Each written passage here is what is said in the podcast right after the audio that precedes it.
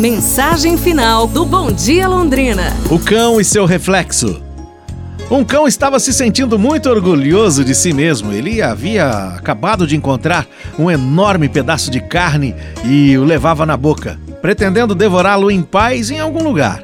Ele chegou a um rio e começou a cruzar a estreita ponte que o levava ao outro lado. De repente, parou e olhou para baixo. Na superfície da água, ele viu seu próprio reflexo brilhando.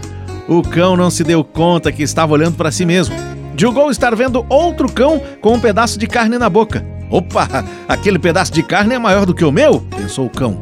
Vou pegá-lo e vou correr. Dito e feito, largou seu pedaço de carne para pegar o que estava na boca do outro cão.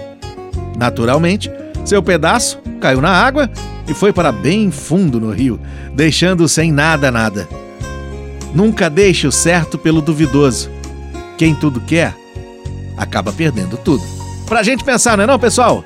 Amanhã nos falamos. Um abraço, saúde e tudo de bom!